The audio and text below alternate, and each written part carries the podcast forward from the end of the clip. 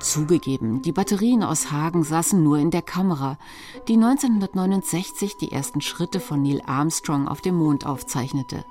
Aber immerhin, aus der winzigen Akkumulatorenfabrik, die heute vor 135 Jahren gegründet wurde, war längst ein Global Player geworden, der ab den 60er Jahren unter dem Namen Vata firmierte. Also es war eine richtige Erfolgsstory, die Adolf Müller da in Hagen realisiert hatte. Karl-Peter Ellerbrock, Direktor des Westfälischen Wirtschaftsarchivs in Dortmund. Müller hat mit 40 Beschäftigten angefangen und vor dem Ersten Weltkrieg hat das Unternehmen 3500 Mitarbeiter beschäftigt nur in Deutschland und man war auf allen Märkten der gesamten Welt schon vertreten. Zusammen mit dem Hagener Historiker Ralf Blank hat Ella Brock gerade ein umfangreiches Buch zur AFA veröffentlicht und dabei Erstaunliches entdeckt. Ich habe zum Beispiel mich mit der Elektromobilität beschäftigt und bin da zu ganz eigentlich sensationellen Ergebnissen gekommen, dass also die Anfänge der Elektromobilität schon im ausgehenden 19. Jahrhundert hier in Hagen stattgefunden haben.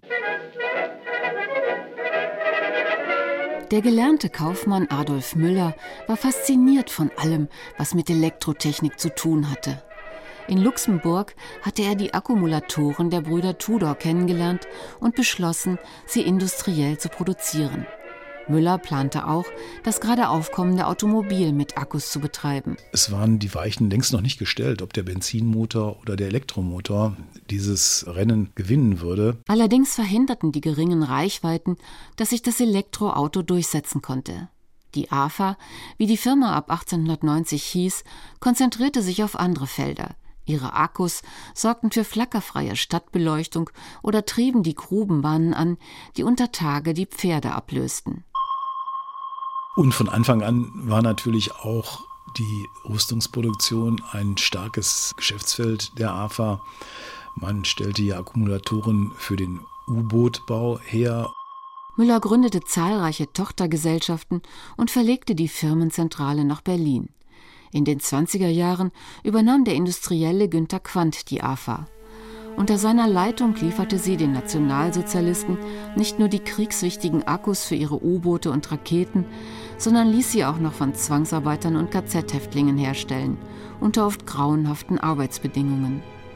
Dabei, so meint der Wirtschaftshistoriker Ellerbrock, sei Quandt kein überzeugter Nationalsozialist gewesen. Das, was Günter Quandt allerdings auszeichnet, das war ein grenzenloser politischer Opportunismus, ein Arrangement mit dem System und einem damit verbundenen unendlichen Moralverlust, sodass die Verstrickungen mit dem NS-System natürlich da waren.